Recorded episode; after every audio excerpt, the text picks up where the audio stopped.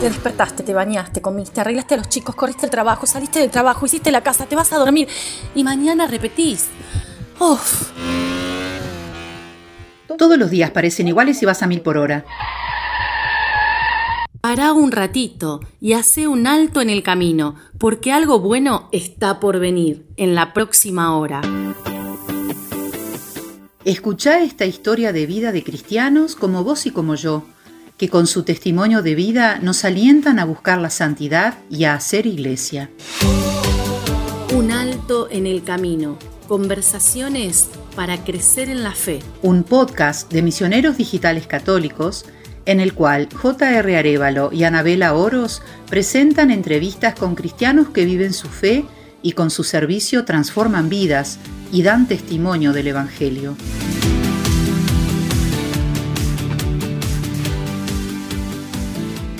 Bienvenidos a un nuevo programa de Un Alto en el Camino.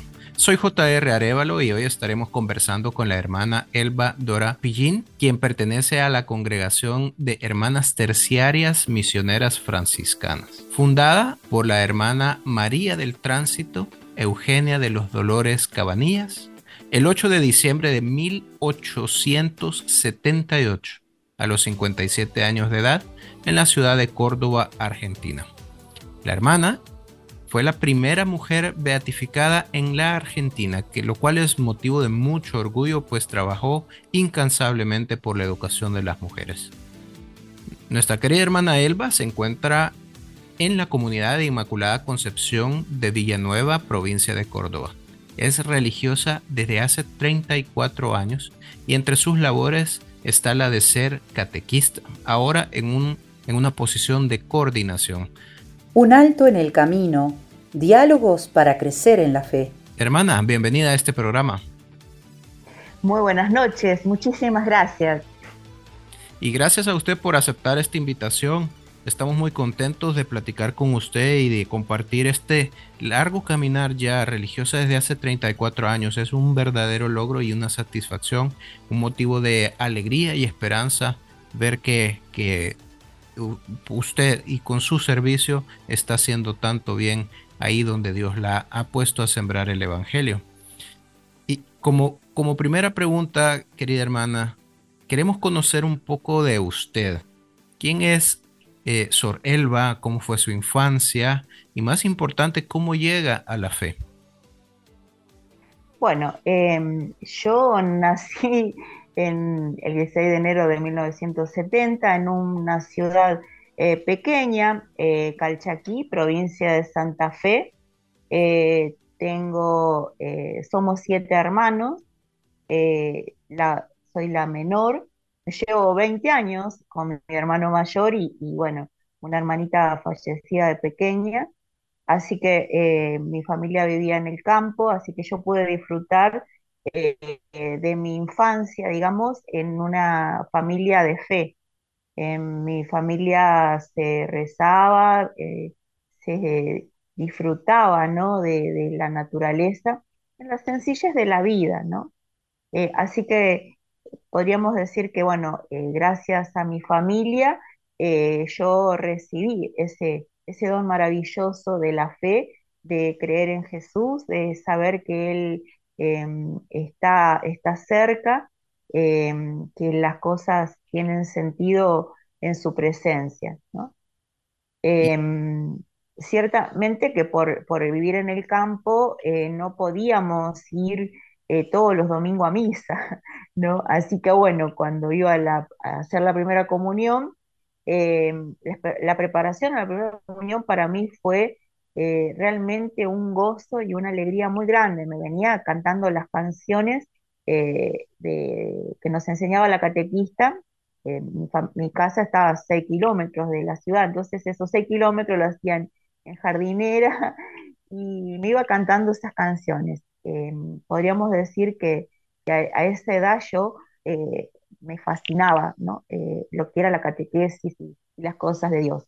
Pero en verdad que cuando la catequista nos ponía de que teníamos que escribir el Evangelio del domingo, yo me copiaba, porque, o sea, me copiaba con mis compañeros porque no iba a misa todos los domingos, ¿no? Eh, porque, bueno, vivíamos en el campo, nos quedaba lejos, era, eh, hoy decimos 6 kilómetros, si vos podés ir en auto, o bueno, o si sos grande podés ir en, caminando, qué sé yo, pero para, en esa época em, no podía, ¿no?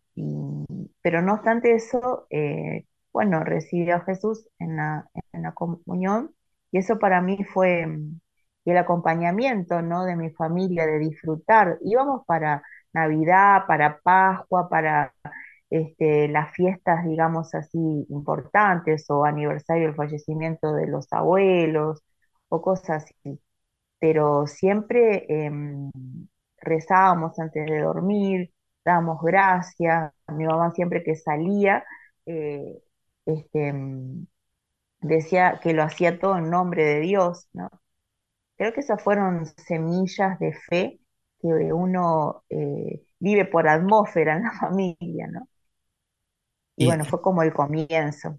Y qué importantes son eh, esas semillas, ¿no? Esas primeras nociones de, de la fe eh, Exactamente. para, para, para que un chico pueda seguir conociendo, ¿no? Seguir apreciando eh, la belleza de nuestra fe y sobre todo el amor a Dios.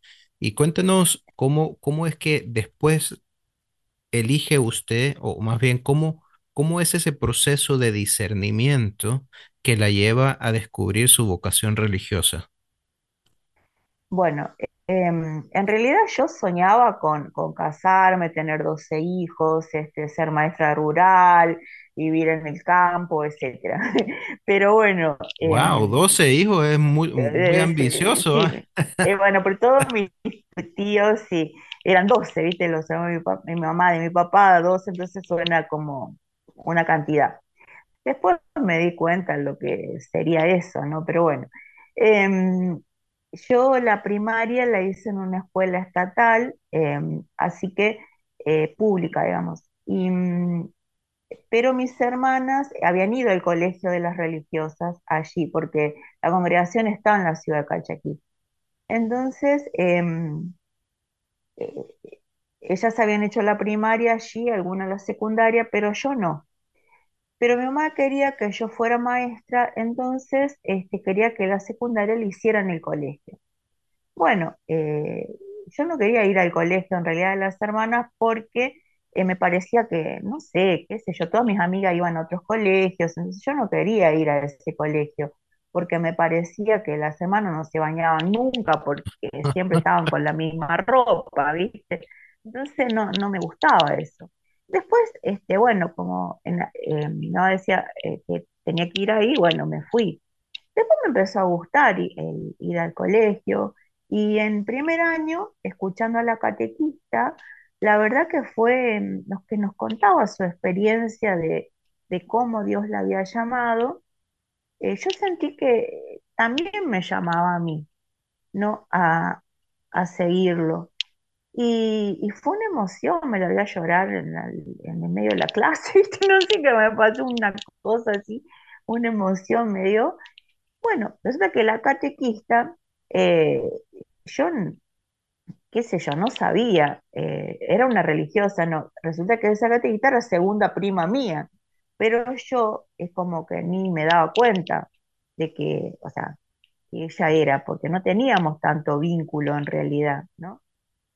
Y, mm, y bueno, este, entonces yo le dije que yo quería ser hermana. ella en ese momento, o sea, a ver, quería ser hermana, pero me iba a la misa, viste, de, lunes a, a jueves, pero no sábado y domingo, porque en esa época ya en la en, a partir de cuarto grado, de la secundaria iba, em, eh, paraba, digamos así, en la casa de una hermana mía que vivía en la ciudad.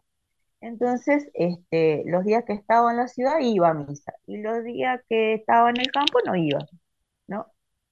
Bueno, eso así fue casi todo el tiempo de mi secundaria, pero yo sentía eso que, em, que me iba todos los días, quería escuchar la palabra. En esa época no teníamos Biblia.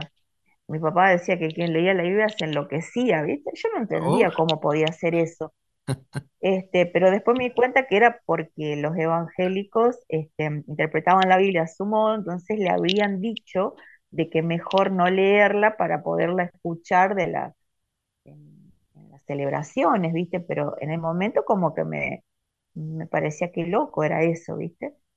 Sí, Y bueno, eh, así es que eh, le dije a la hermana, la hermana, bueno, tuvimos, eh, nos encontramos así, charlábamos, yo le contaba que, que qué sentía, que, que, bueno, y así, este, me duró como dos años ese deseo de ser hermana ahí, ¿viste? Después llegaron los 15 ya uno ya no tenía más ganas de ser, le parecía que no, que, que cómo iba a, a hacer voto de castidad, ¿viste? Te, mm, parece que no vas a, no por ser, que es mejor que te cases y, y que no, eso no es para vos, qué sé yo, bueno.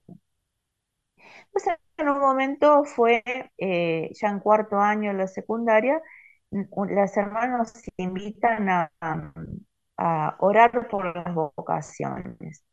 Y como a mí me gustaba, eh, a cosas que nos invitaban, en aquella época no había tanto internet y tanta cosa que nos decían, así que las cosas que, que nos invitaban yo ahí estaba, ¿viste?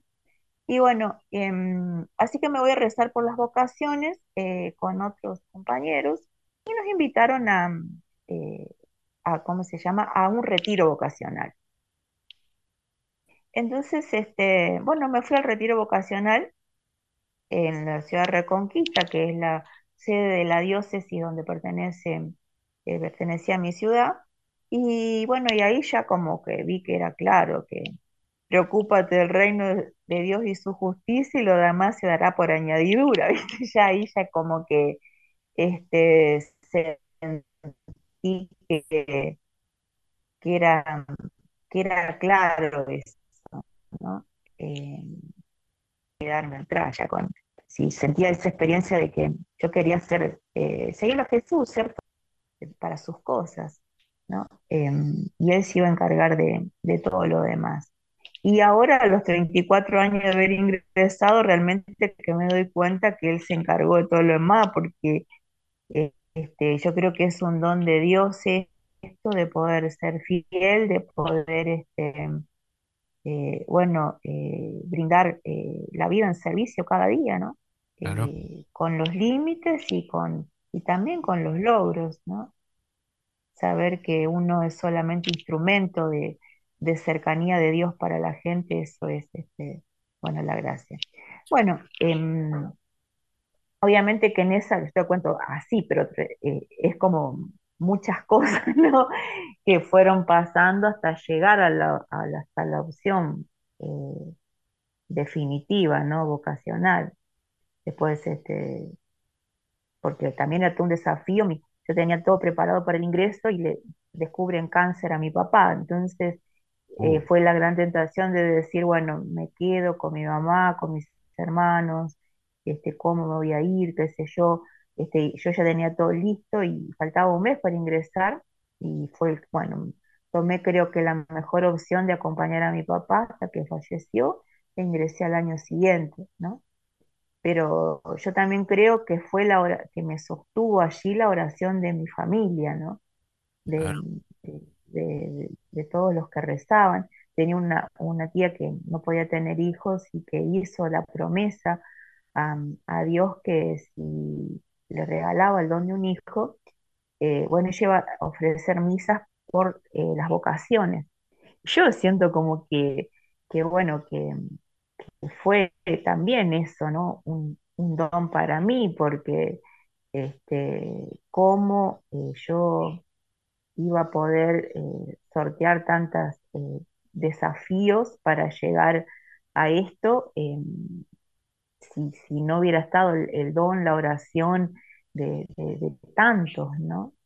claro. Y te agradezco. Y ahí es donde, donde nos damos cuenta que, que las oraciones realmente son efectivas y nos sostienen, ¿verdad? sí, Es, es- es importantísimo. sí, sí, Mucha- muchas veces las personas dicen, eh, no sé si Dios me escucha, para qué rezar, si ya Dios sabe lo que necesito, eh, un montón de excusas que se pueden poner eh, para no hacer ese ejercicio de comunicación con nuestro Padre, ¿no? Pero lo, lo que usted cuenta, se sienten las oraciones cuando se necesitan, se siente ese apoyo que viene, que viene de lo alto, ese apoyo de la comunidad. Sí, sí. Yo, yo siempre digo, y no me canso de decirlo, que, que si yo digo, si yo soy fiel hasta el momento, he podido serlo, eh, es por la oración de, de, de mi familia, de mi comunidad de Calchaquí, de, de, de tantas personas que, que continuamente están rezando por la fidelidad de los consagrados, de los sacerdotes, de los misioneros, de tantos, ¿no? Claro. Eh, no lo dudo. Y quiero, quiero preguntarle acerca de, de la congregación de las hermanas terciarias. E- Es fascinante esta, esta historia de su, de su fundadora, de su fundación, pero también quiero preguntarle cómo es la vida dentro de su comunidad religiosa, cuáles son las responsabilidades, cómo lo viven, eh, porque muchas personas pueden tener la noción completamente equivocada, ¿no? De decir, ah, qué aburrido entrar a un convento, entrar a, a un monasterio ahí con, con, con solo a estar rezando, qué sé yo. Pero yo veo, por ejemplo, su Instagram, veo... eh, cosas muy, muy lindas, ¿no? Por ejemplo, un- un- una, una fotografía ahí eh, creo que es una, unas plantitas de, de, de romerito que han nacido ahí. Y, y, y, y se ve, eh, usted dice a- ahí en esa, en esa foto, después de, abajo de las plantitas dice, alabado seas mi Señor. Es decir, ahí es donde digo, hay otro tipo de alegría por vivir que no es necesariamente la que nos enseña el mundo, ¿no? exactamente. Bueno, yo te digo que a mí me fascina, eh, me ha fascinado la vida de San Francisco de Asís. Eh, yo vi la película Hermano Sol y Hermano Luna, eh, bueno, película vieja, pero bueno, era mi juventud en esa época, y dije, este, yo eh, quiero ser franciscana, o sea, porque eh, si bien estaban las hermanas allí, nunca dudé, digamos, o no busqué otra congregación, no me, o sea, lo tenía claro, yo franciscana. Yo amo ser franciscana justamente por eso, porque encuentra la alegría en las cosas sencillas y sobre todo en el amor a los, a los hermanos, a los cercanos y, eh, em, y a la naturaleza, ¿no? Y fíjate vos cómo Dios te cumple los sueños tan profundos de tu corazón, porque yo quería ser eh, maestra rural, eh, tener muchos hijos, y Dios me cumplió el sueño, eh, yo como material, Francisco también pensó que reparar la iglesia era la iglesia concreta, material, ¿viste? Y en realidad lo llamaba Dios a, a reparar otra iglesia y hacer otra cosa, ¿no? Mm, Pero claro, uno a veces ese sueño profundo lo entiende como medio limitado, ¿no? Y, Dios lo profundiza en, lo, te lo hace profundizar en el tiempo, ¿no?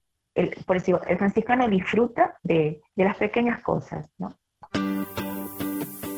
Puedes escuchar todos nuestros programas de un alto en el camino en Spotify, YouTube, Apple Podcast, Google Podcast, Anchor FM, Pocket Cast y Radio Public. Búscanos como Un Alto en el Camino.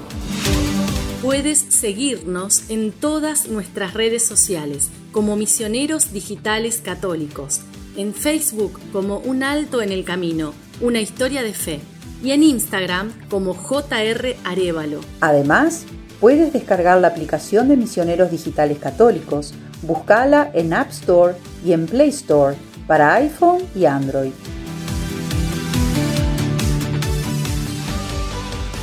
Seguimos platicando con la hermana Elba. Hablamos de esa vida, de esa vida en comunidad, ¿no? Y de esa alegría, de ese sueño cumplido, no como usted lo esperaba, pero, pero definitivamente ha cumplido su sueño eh, de ser maestra rural y, nos decía muchísimos hijos en la fe. Exactamente. Sí, eh, la verdad que eso, o sea, al principio no lo veía tan claro, pero después con el tiempo me doy, me doy cuenta que, claro, era lo que soñaba, es lo que, este, bueno, después en el desafío de la vida Dios te va pidiendo en el camino, ¿no? Cumpliendo el sueño a su manera, ¿no? Y eso es lo que creo que da la alegría de la vida, ¿no? Y mucha alegría. Vivir de la mano, agarrado de la mano de Dios, creo que es, es lo mejor. Eh, no quiere decir que vamos a vivir libres de pruebas, libres de dificultades o de dolores, ¿no? Simplemente que estamos agarrados de la mano de Él y que cuando vengan esas dificultades, esas pruebas, vamos a tener a alguien muy cerca a quien recurrir, ¿verdad? Exactamente. Sí, y, y sobre todo en la experiencia que preguntabas vos de, de la vida de comunidad, ¿no? A veces uno al principio eh, piensa que todos tienen que ser como uno, entonces, este, bueno, si no son como uno o como debería, o se imagina que alguien debería ser de tal o cual manera, ¿no? Y en realidad, este, después pasando el tiempo te das cuenta que cada persona es única que tiene dones y, que tiene fragilidades y que justamente la- la alegría de la vida en comunidad es eso, ¿no? Es poder reconocer al otro con su defecto, eh, con su, pero también con su don, mirando más el don y apoyando más el don que, que el límite, ¿no? Y, mm, y Francisco de Asís es lo que nos enseña, ¿no? Eh, eso, el, el otro es un regalo, el, el, el hermano es un regalo de Dios, ¿no? Mirarlo con fe eh, es lo que nos sostiene justamente en, en esta vida de, de comunidad, ¿no? Y Vale, cuando vos decías lo de María del Tránsito, eh, contemplar sus cartas, eh, es, este, es increíble. Yo cada día me, me fascina más porque mm, chorrean afecto sus cartas, ¿no? Eh, cómo ella le escribía a las hermanas, pero con, con sencillez, con cercanía, con, eh, con mucho amor, ¿no? Y que yo creo que hoy eh, es para nosotros un testimonio cuando que mm, la pastoral eh, eh, la hacemos como, mm, o lo que vale, ¿no? Es, es desde el vínculo, ¿no? Lo que hacía Jesús, primero el vínculo y después este, la prédica o el anuncio del Evangelio, ¿no? Eh, primero el vínculo, la cercanía, la, el, el afecto, la valoración, ¿no? Eh, que nos cambia la mirada de la pastoral, ¿no? De- o de la misma catequesis, ¿no? Y hablando Así de ese, hablando de ese tema, ¿no? De, de- de primero tener ese contacto eh, personal y que tiene que ser muy genuino, ¿no? Eh, mostrar ese verdadero amor por el prójimo y preocuparse por sus necesidades. ¿Qué, qué hacen ustedes en, en ese sentido, en el sentido práctico? Pues todos sabemos que llevan su vida eh, de oración, su vida eh, de, de estudio. Eh, ser religiosa requiere un estudio también, ¿no? Pero también tienen esa proyección hacia, hacia lo social, hacia, hacia las comunidades, hacia el individuo. ¿Qué es lo que hacen ustedes?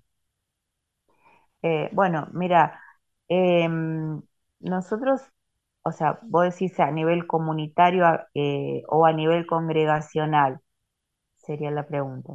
Ah, pues de los dos. Bueno, eh, a- acá, por ejemplo, este, este tema, o sea, cosas sencillas, no simples, por, por decirte algo, desde el estar atento a, a, qué sé yo, a celebrar el cumpleaños de alguien, desde poder orar por e- esa persona. Las hermanas, lo- los miembros de la comunidad, los co- conocemos, o en la, estar atento ante una enfermedad, ante una muerte de alguien, o sea, el hacernos cercanía en, en la alegría o en el dolor, ¿no? En la alegría o en el dolor. Y a veces cosas que, que son simples. Me pasó el otro día, estaba, por ejemplo, eh, sacando los yuyos de, de los canteros de, de, de ahí de la entrada del colegio. De, eh, digo, sacar los yuyos, una hermana sacando yuyo, como me dijo una. Digo, ¿qué? O sea, a ver, eh, es algo para mm, eh, una vista agradable, te mueve a la alabanza, ¿no?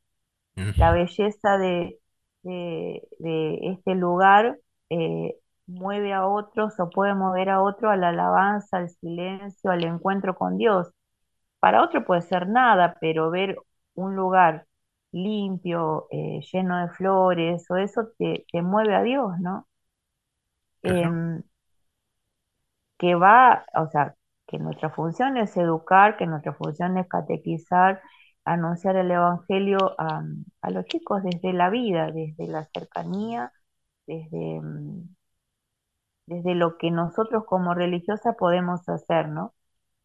No tanto desde el contenido, por decir, hablando de catequesis o de, la escuela, porque vos lo podés googlear y lo encontrás al instante, pero mm, nosotros como, como hermanas, si es algo que podemos aportar al mundo, es compartir nuestra experiencia de oración, ¿no? De, de- de leer la palabra, de, de orar, de enseñar a orar, porque la teoría o, la, o, o el contenido, por decir teórico, lo puedes encontrar en cualquier lado, claro, pero, pero pero a veces son, son solo, solo palabras, ¿no? Para muchas personas pueden ser solo palabras, pero creo que por ahí va usted ahora mismo. El afecto, ¿no? Enseñar eso, enseñar eso mismo con amor y no estarlo leyendo en un computador frío, ¿no? Hace una gran diferencia. exacto, exactamente, que creo que es la clave, ¿eh? Y que, y que mm, fíjate que eh, O sea, es la clave, eh, no es porque lo haya descubierto yo ni porque nada, sino que ya eh, María del Tránsito lo, lo expresaba en sus cartas y que la iglesia hoy de una u otra manera, el Papa Francisco nos lo está diciendo, ¿no? Eh, predica el Evangelio eh, constantemente y si hace falta ponerle palabras, pero si hace falta, ¿no? Wow. Y Que tu preguntándole ya, ya acerca de, acerca de, de su labor, ¿verdad? Sé que, que desde muy, muy joven escogió este camino de la, de ser catequista, ¿no? De, de, de- de enseñar, como usted bien lo decía. Pero hoy por hoy, ¿qué hace usted? Hoy, em, o sea, a ver, estoy en la coordinación de la catequesis. Este, este año la congregación ha tenido capítulo general y bueno, bueno, el, capítulo es la reunión de, las hermanas, donde las hermanas podemos presentar proyectos, ¿no? Eh, que hagan o que favorezcan el bien de la congregación. Em, yo había presentado em, un proyecto de eh, catequesis itinerante eh, por las comunidades eh, de la congregación o de donde lo pidan, ¿no? Abierto a quien, a quien lo, lo pueda recibir. Entonces, em, fue eso aprobado en el capítulo y, y bueno, y ahora hay que ponerlo en práctica. Eso, ese ponerlo en práctica eh, me implicaba, bueno, poder eh, hacer visitas a las comunidades y sobre todo en aquellas comunidades donde no hay presencia de la de las hermanas de la congregación. De hecho, eh, ahí tenemos cuatro obras de la congregación donde están, no no hay presencia física eh, permanente de las hermanas. Estamos, visitamos, pero no en una comunidad fija, ¿no? Mm, Eh, pero también para animar, eh, porque no todos tienen, o sea, si bien la congregación eh, da prioridad a la catequesis, eh, no todas las personas que a veces están en las comunidades pueden tener creatividad o pueden tener, este, qué sé yo, algunas este, ideas o, o cosas para animar la catequesis. Entonces, bueno, la idea es poder brindarles recursos, herramientas y sobre todo ese ánimo eh, eh, a las comunidades, ¿no? Es decir, Eh, que, sé yo, si hacemos jornada, campamentos o cosas, poder compartirlos. interesante. Tenemos a veces, tal, tenemos grupos de, de WhatsApp entre los coordinadores de pastoral y nos compartimos algunas ideas eh, a veces, este, qué sé yo, lo, las redes, ¿no? El Facebook, el Instagram, bueno, yo el Instagram por ahí, a- ahora estoy empezando algo, medio como que soy vieja, ya estoy en el Facebook más instalada, digamos, pero por ahí compartimos el Drive, algunas cuestiones en Drive, eh, de compartirnos recursos, compartirnos este, nuevos enfoques, porque hoy también tenemos que pensar en nuevos enfoques de, la catequesis, ¿no? Estamos, yo estoy actualmente formando parte de la Comisión eh, Nacional eh, de Catequesis Escolar de la Junta Nacional de Catequesis, y eso nos, este, eh, bueno, el desafío es poder pensar como, como Argentina digamos que cuáles serían los contenidos básicos que, em, que se deberían eh, compartir en, la catequesis de las escuelas, ¿no? O mm. en la formación, en la educación religiosa de las escuelas, enseñanza religiosa de las escuelas. O sea que está, eh, digamos, en una labor un poquito más administrativa, por así decirlo. Actualmente sí, sí, sí. Eh, si podríamos decirlo, más de pensar la catequesis, ¿no?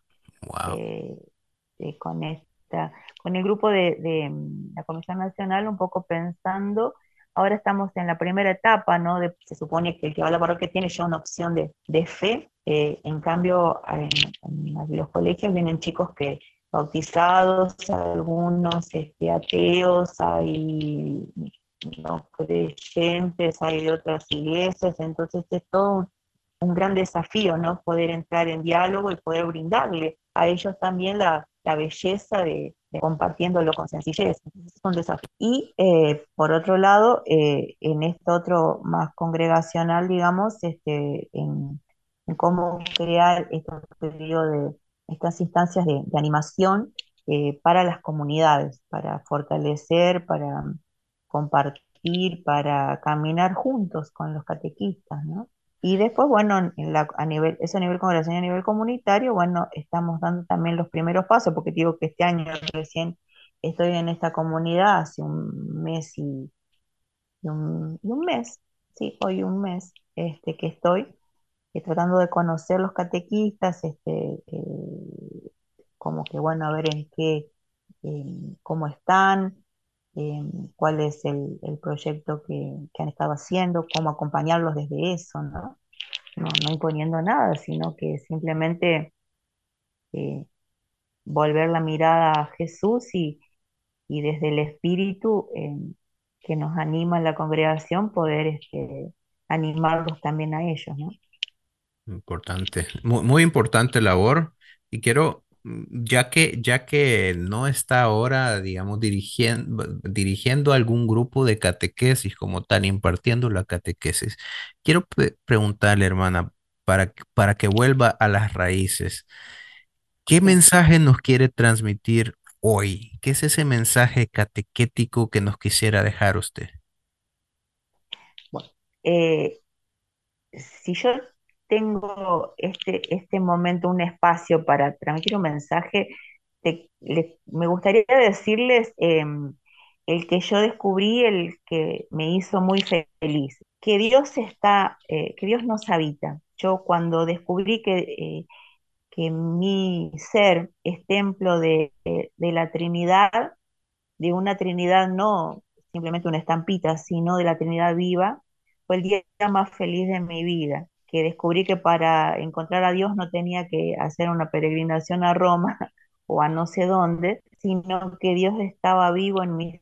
Es lo más hermoso que, que pasó a mí y que deseo que le pase eh, por, por, obra del Espíritu a cada persona, ¿no? que cada persona se sienta habitada por la Trinidad, más allá de, em, de, lo, que, de lo que haya vivido. Eh, Dios te ama y quiso habitar en vos. Y, que el hecho de que vos peques no lo, eh, no lo saca a Dios porque es Dios te, te creó con mucho amor y habita en vos.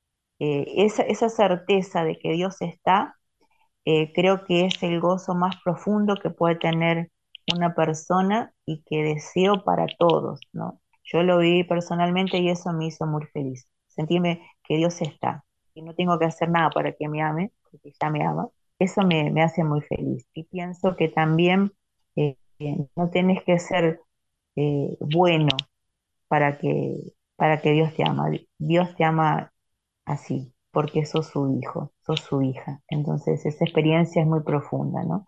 ¿No? Es donde el Espíritu, Un alto en el camino, diálogos para crecer en la fe. En la página web de Misioneros Digitales Católicos podrás encontrar las reflexiones del Evangelio del Padre Luis y todos nuestros recursos para crecer en la fe. Suscríbete a nuestro canal de YouTube, en donde encontrarás nuestros podcasts, las reflexiones del Evangelio y misas del Padre Luis, MDC Kids y muchos recursos para crecer en la fe.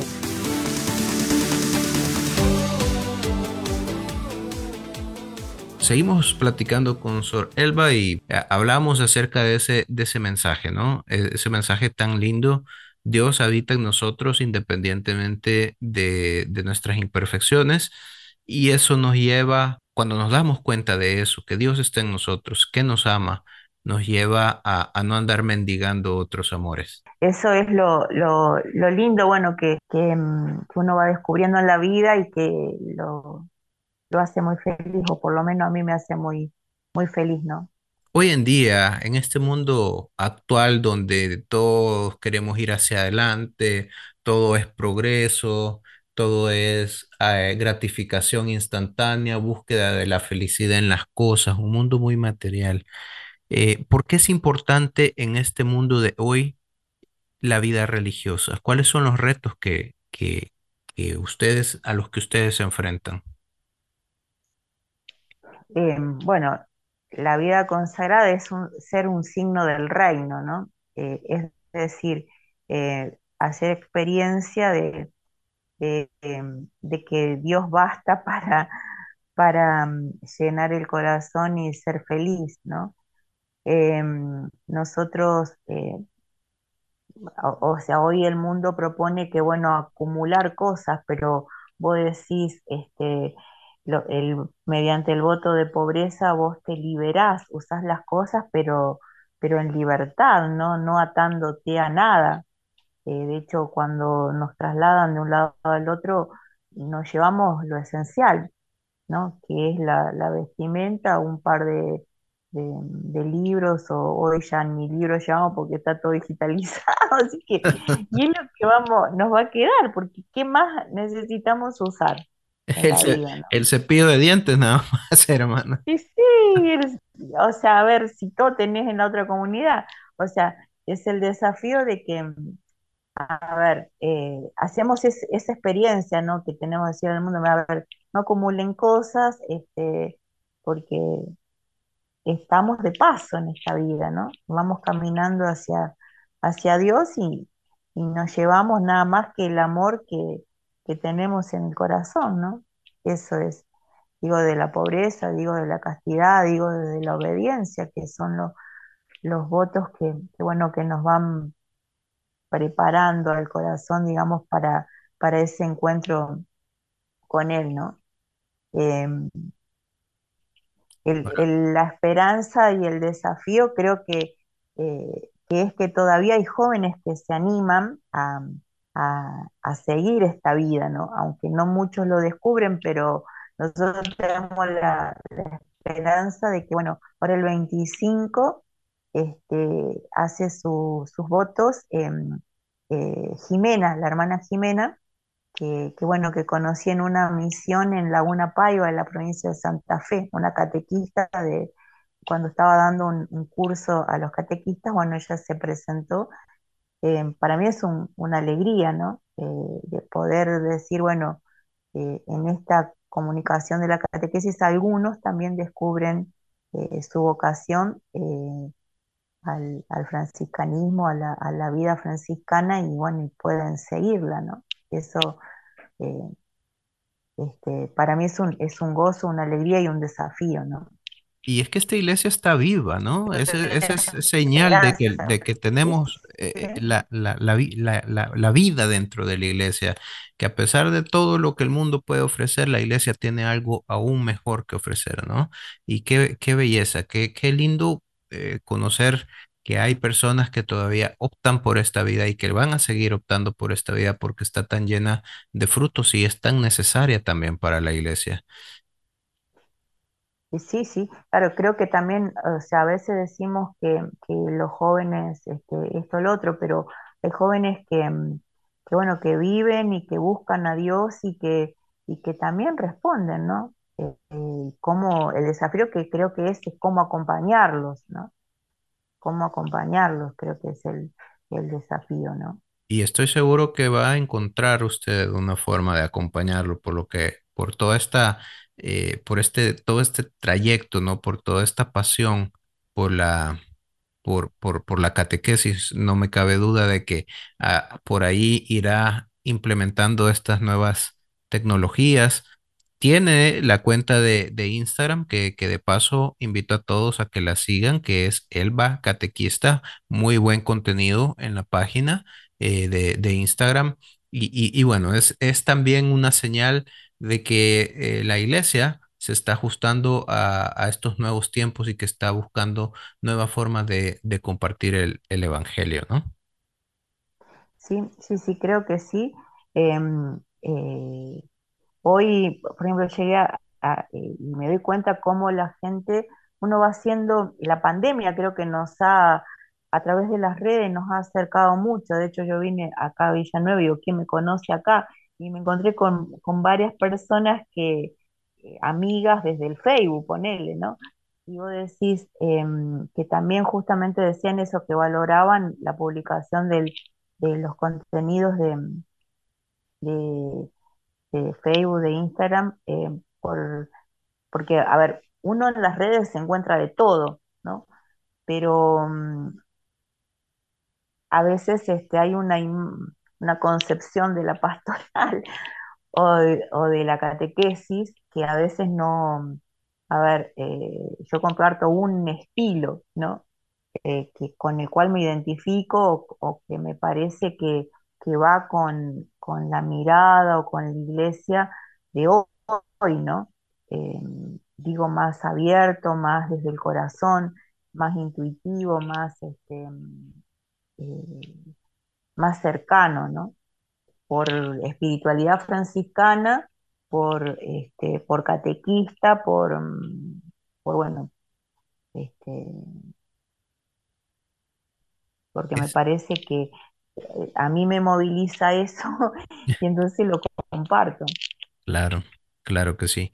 Y hermana, para ir cerrando este, este conversatorio, Eh, la pregunta que estamos haciendo a todos nuestros invitados en esta tercera temporada tiene que ver con nuestros propios ejercicios en Misioneros Digitales Católicos y, el de este año es el de, el de practicar la esperanza bajo el lema Algo bueno está por venir.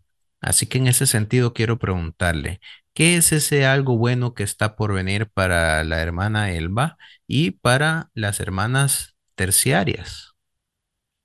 Bueno, eh, justamente esto de, de, mm, te cuento que estoy en, en la, en el grupo que actualmente eh, el 7 de, mm, o sea, a ver, en la semana pasada se largaron eh, la peregrinación de las reliquias del santo eh, cura eh, Brochero, María del Tránsito y eh, Fray Mamerto Esquiu, que son tres sacerdotes, una religiosa y un fraile franciscano que están en proceso de santidad, los tres son cordobeses. Y bueno, y se lanzó esta, esta peregrinación de esperanza, construir la patria desde la esperanza, ¿no? Se jugaron la vida, van a recorrer la Argentina, como te decía, brindando esperanza, para terminar en, en el Santuario de María del Tránsito en los 140 años de su fallecimiento. Para mí, eh, ¿qué se viene de, de nuevo y de esperanzador? Eh, creo que es un despertar vocacional, ¿no? Esta misión de las reliquias tiene dos objetivos. Uno es rezar por la patria para renovar la esperanza y el otro es resolver en cada persona pueda descubrir su vocación y pueda sentirse feliz, pueda sentirse pleno. Y, y bueno, la cuestión es que eh, creo y confío que en este despertar, ¿no? Eh, boxe eh, por, por la patria, jugarse por la iglesia, ¿no? Venía de vuelta del santuario de donde habíamos dejado estas reliquias y mm, me escribe una chica diciendo que quería conocernos. El que esto haya motivado a un joven a preguntarse eh, por su, por su misión, ya dije, bueno, en un corazón se despertó la esperanza de jugarse eh, por, por seguir a Jesús en algo bueno, ¿no? Entonces este, dije, bueno, eh, vale la pena. Sí que vale la pena, sí que vale la pena jugársela por el Señor. Querida hermana, ha sido un placer y un honor tenerla aquí en este programa compartiéndonos esa eh, misión tan valiosa que, que las hermanas terciarias misioneras franciscanas están haciendo en, en la Argentina y todo el bien que están llevando a cabo. No me queda más que agradecerle por este tiempo, darle gracias a Dios por, por esta labor y pedirle a todos los que nos sintonizan que pongan a las hermanas en sus oraciones también. Eh, desde la alegría y desde, desde el canto, desde la dinámica, desde el baile, desde, desde el gozo, digamos, eh, poder anunciar este, este, tesoro que llevamos dentro, que es eh, bueno, Dios y, su palabra. Así que gracias de, corazón y bueno, y, que sigan en esta misión de, compartir eh, la palabra en, los medios, ¿no? Muchas gracias, a tantos corazones. Muchas gracias. Y gracias a todos los que nos han sintonizado. Hasta aquí este programa. Nos volveremos a encontrar en uno nuevo y mientras tanto nos abrazamos en el Señor sabiendo que algo bueno está por venir. Gracias por hacer un alto en el camino. Echale ganas, ponele energía y confía en Dios, porque algo bueno está por venir. Nos encontramos en el próximo programa con otra historia de fe.